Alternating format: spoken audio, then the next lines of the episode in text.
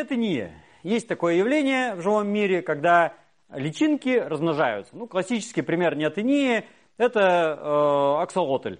Э, земноводная, да, амфибия, такой, а, как правило, альбиносная форма, беленькая зверюшка с красными жабрами, которая вроде как личинка, но при этом вполне себе икру откладывает, плодится и все у нее хорошо. Ну, если немножко на нее повлиять гормонами, получается амбистома, которая вроде как взрослая. И с давних пор заметили, что у современного человека есть некоторые черты, которые, ну, при некоторой как бы фантазии можно списать на вот эту самую нетынию. Что, дескать, современный человек, он сохраняет больше детских качеств, чем, скажем, шимпанзе. Э, ребенок шимпанзе и ребенок человеческий, они, правда, друг на друга более-менее похожи. То есть раздутая головешка, маленькое лицо, э, лапки, значит, беспомощные, тушка такая, да, хиленькая.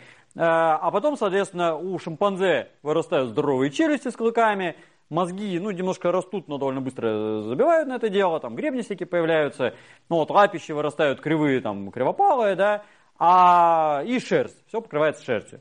А у ребенка человеческого, у него челюсти подрастают, конечно, вроде как незапредельно, а мозги, конечно, растут, но, в принципе, пропорции вроде как детские в большей степени сохраняются.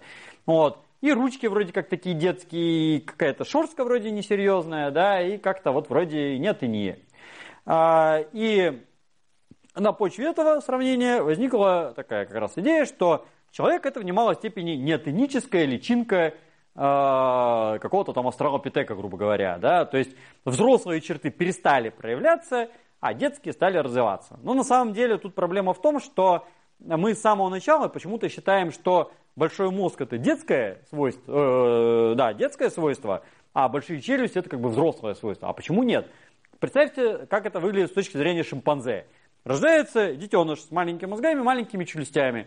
И, значит, у него челюсти остаются, э, вернее, это, мозги, вот они как бы были маленькие, да, и у шимпанзе они тоже остаются, в общем-то, небольшие. Это детский признак. То есть шимпанзе это не этническая личинка. А заметьте, что когда вот совсем ребенок прямо на подходе перед рождением, а иногда и сразу после рождения, он покрыт так называемой первичной шерстью, лануга. Э, иногда он рождается, вот ребенок весь такой в шорстке. Э, на эту тему много всяких баек народных есть, там, там дьявольская шерстка, там, а, надо ее убрать.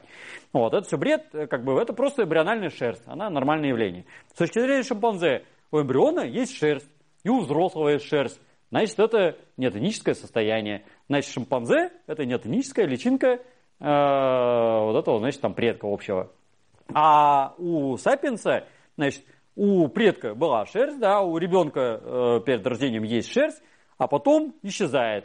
Елки, это же гораздо больше изменения, на самом деле, по сравнению с исходником. Какая же это нет и не? Это нет, нет и нет, это что-то какое-то сильно большое изменение.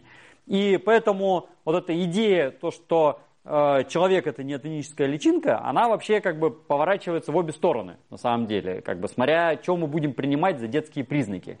Э, то же самое, кстати, относится, когда начинают рассуждать о, о признаках как бы старческих и детских, э, там, инфантильных и каких-то там геронтных среди современных рас.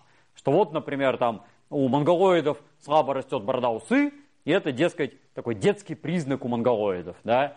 Но у монголоида вот такой вот высоты лицо бывает э, у северных. И это как бы вот совсем не детский признак размера лица. Ну, у ивенков, допустим, там мировой рекорд высоты ширины лица и растительность действительно под нуль. Вот, то есть усы не растут у мужчин, но лицо-то большое, больше нет на планете. И какой же это детский признак? Тем же успехом, пока ты лоб может рассматриваться как некоторый такой старческий признак, который вот вроде как, да, такой отражает постарение какой-то расы. Но на практике та же самая раса по другим параметрам может быть вполне себе как бы и такой ювенильной, детской.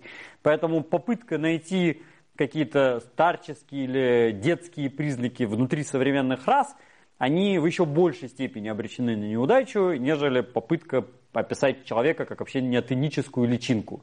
А, да и вообще, а, если посмотреть так глобально, то понятие личинки для млекопитающих это вообще ни о чем. Потому что когда мы говорим о личинке у амфибий, да, у того же аксолотля, ну там есть наружные жабры, у них там круги, круги кровообращения вообще не так сделаны, и вообще она как бы куча отличий. А наша личинка, похожая на вот этого аксолотля, она сидит еще в животе у мамочки, на каких-то там ранних стадиях беременности. Там тоже у нас, да, есть стадия с жабрами, с хвостом по полной программе, как бы вот она личинка и есть. Но когда уже рождается ребенок, это все-таки уже ребенок. И ни о, каком, ни о какой неотынии в буквальном смысле речи идти не может.